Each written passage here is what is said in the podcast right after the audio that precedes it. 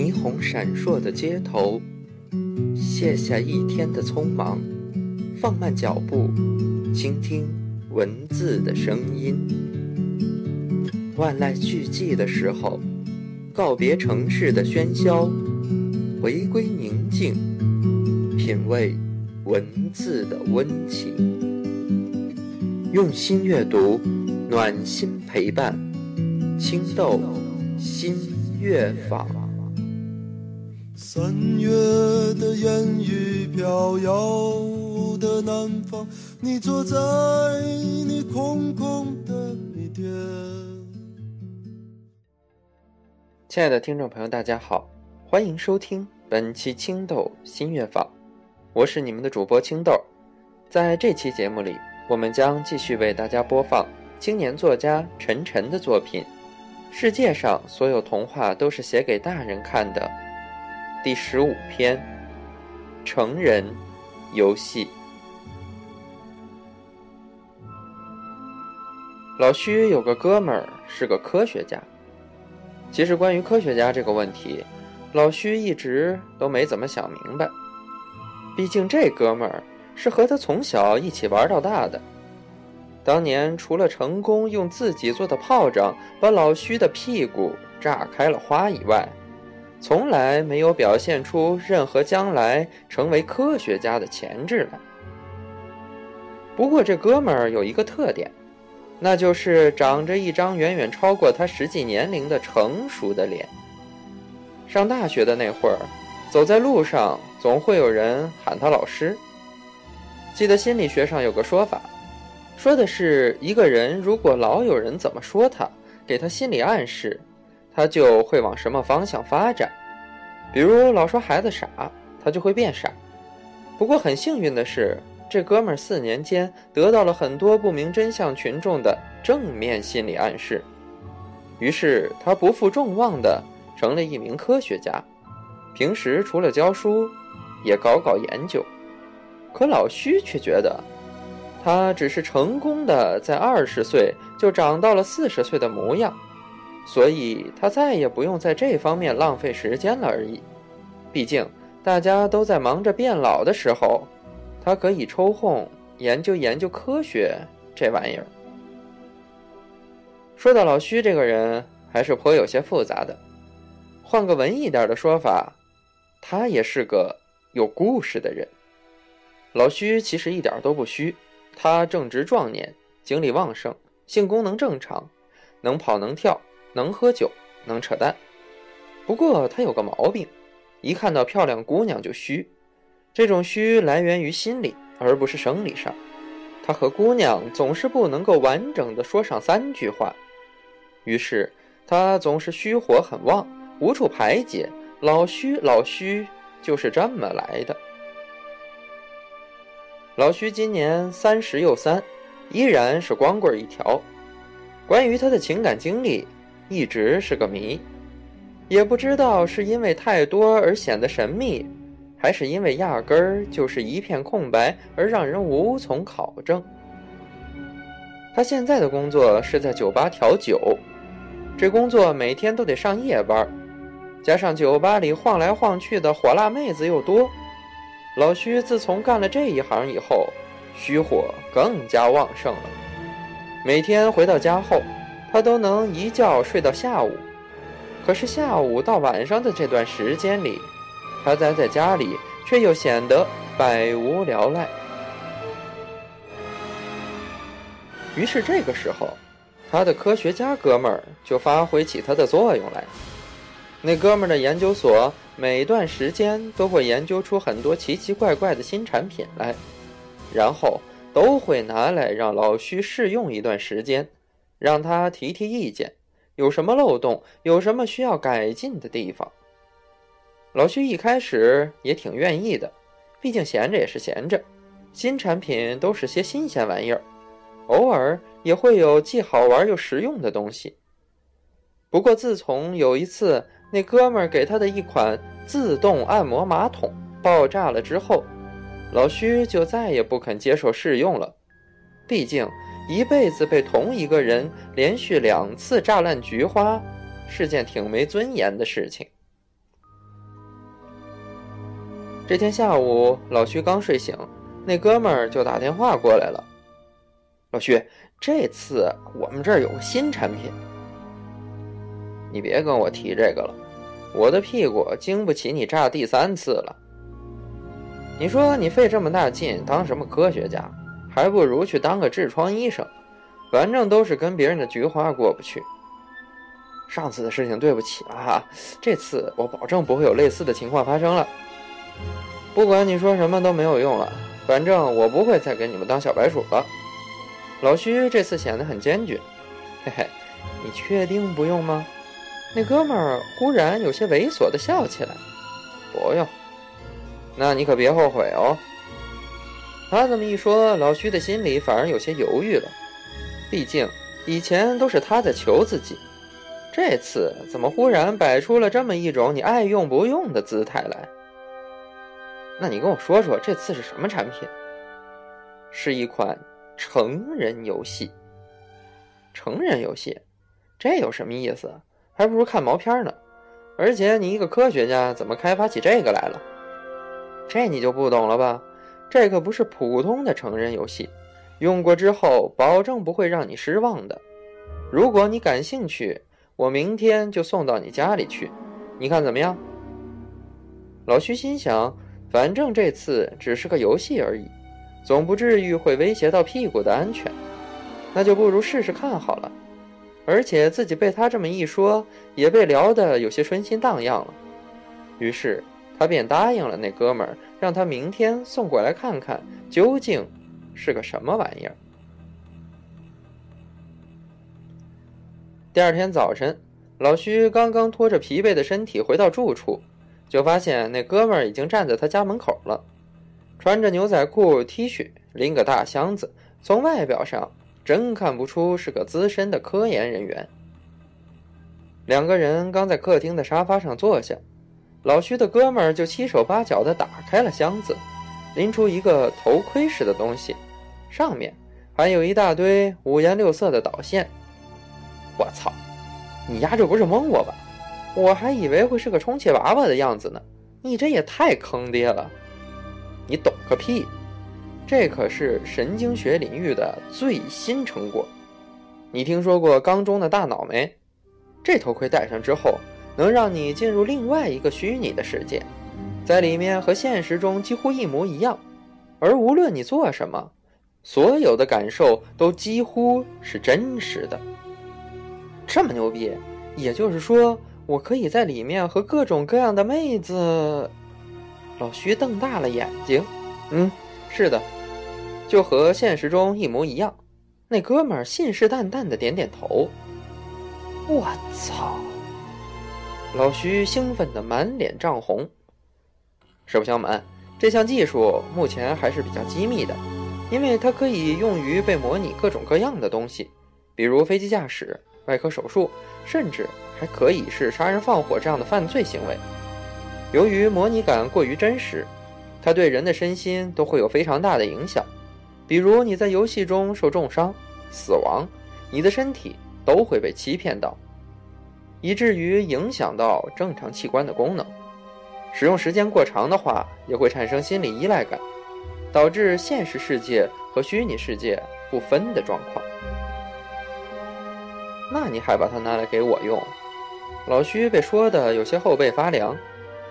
我觉得这项技术用在成人游戏上的话，副作用应该比较低，这和正常的发泄手段没有什么差别，所以对身体应该也不会有什么损伤。反正你就用着吧，有什么问题及时跟我反馈就是了。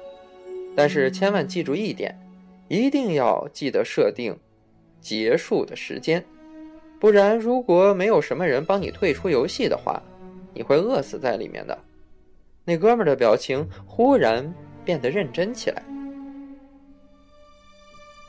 哥们儿走后，老徐对着那个头盔发了很久的呆，有些跃跃欲试，却又有些未知的恐惧感。最后，他还是照着说明书的要求躺在了床上，把头盔戴好，把各种导线依次接在身体的各个部位。设定了结束时间后，他按下了头盔上的开始键。眼前一黑后，一个模糊的世界开始渐渐清晰起来。他感觉自己来到了一个封闭的房间里，中间有一张很大的床，上面坐着一个金发碧眼的美女，正在冲他微笑。他走上去摸了一下床单，那触感就和真实的没什么两样。老徐顿时觉得有点怀疑，这究竟是在现实还是在虚拟世界里？他走到那个美女面前。觉得有必要跟她说两句话来缓解一下自己紧张的情绪，可是他见到女人就说不出话的毛病又犯了，愣是憋出了一脑门子汗，也没开口。不过好在游戏中的姑娘只是依照程序行事，他直接就把老徐拉到了床上，把他的衣服给脱了个精光。事毕之后，老徐心满意足地瘫在床上。刚想转身搂那姑娘，却摸了一个空。他环顾四周，发现姑娘已经不见了踪影。此时墙上出现了一行大字，说：“模拟时间即将结束，将在三十秒内退出游戏。”一阵眩晕后，老徐回到了现实世界。他从床上坐起来，发现自己全身都是汗，裤裆。也湿了一大片。他坐在床上，愣了足足有二十分钟，没有缓过劲儿来。洗澡的时候，他本想试图回忆起刚才的一些细节来，可是却头疼的要命，只好作罢。不过，老徐对这个游戏的总体感觉还是非常满意的，毕竟它的真实感实在是太强了。比起以前的那些自欺欺人的成人游戏，这玩意儿真的把宅男们的意淫给发挥到了极致。可是用了一周后，他发现了一个问题：由于模拟现实的信息量太大，整个游戏的容量实际上就只有一个房间、一张床和一个女人而已，而且那个女人没有任何与人交流的能力。每一次都是拉人上床、脱衣服，完事儿就消失了，就像是一个只会做爱的机器人。而老徐终归是个重感情的人，他其实不想跟他总是保持如此庸俗的关系，也想跟他聊聊天什么的。可惜程序终归是程序，老徐也时刻提醒自己，可不能太入戏了。要是对一个程序动感情，那就是真的傻逼了。一个月后，老徐终于还是腻烦了。他觉得这游戏里面自始至终都是这么一个按部就班的呆女人，实在是太无聊了。正当他准备把这头盔送还给那哥们儿的时候，他发现箱子里还有一个像是超市里刷条形码的镭射枪。他看了一眼说明书。原来头盔的内存有限，但是可以格式化后用镭射枪来收集真人的数据。也就是说，只要用这个镭射枪从头到脚扫一下哪个女人，她就可以代替原来那个美女出现在游戏中。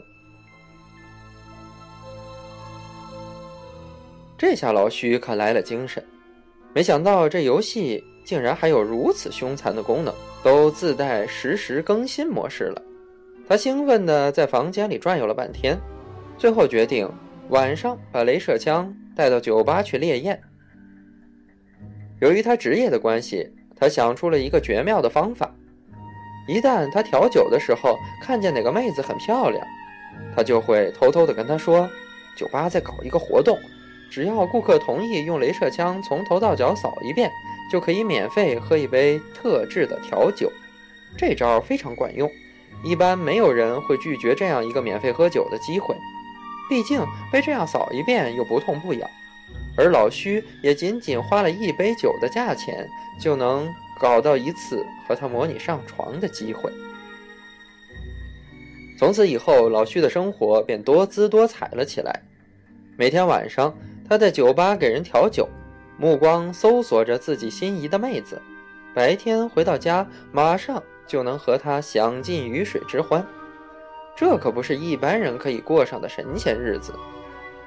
日子一长，他甚至不想在现实中找个女朋友了。毕竟和真实的人相处，要考虑的东西太多，要给他买这个买那个，还要哄他开心，照顾他。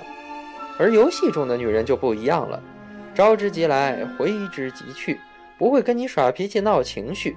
自己觉得欲火焚身的时候就进入游戏，爽过之后还可以有自己情景潇洒的日子，何乐而不为呢？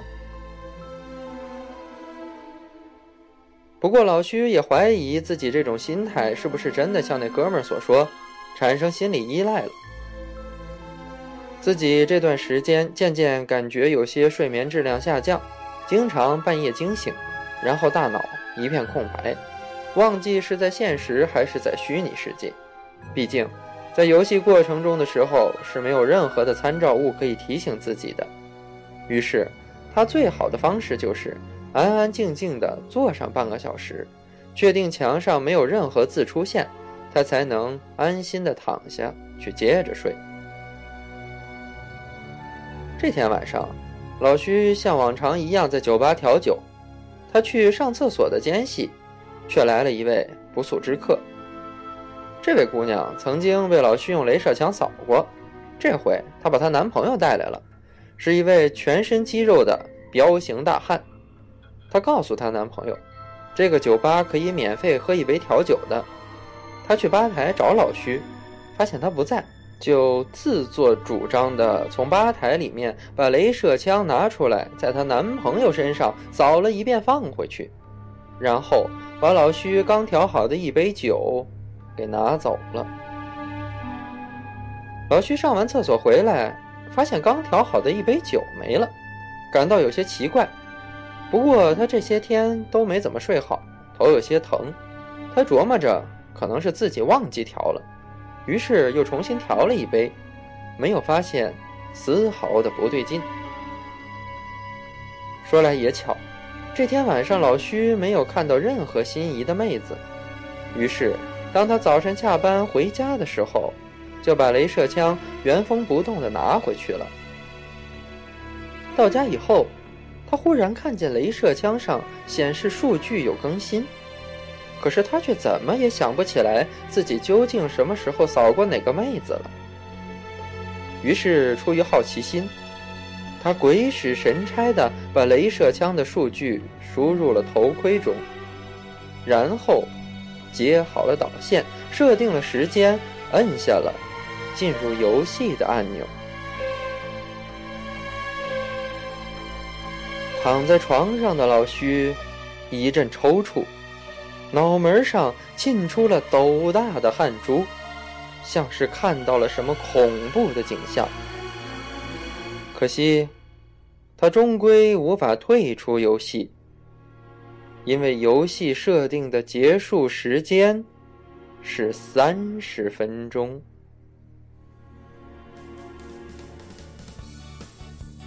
好了，听众朋友。本期节目就为您播放到这里了，感谢您的收听，咱们下期节目再见。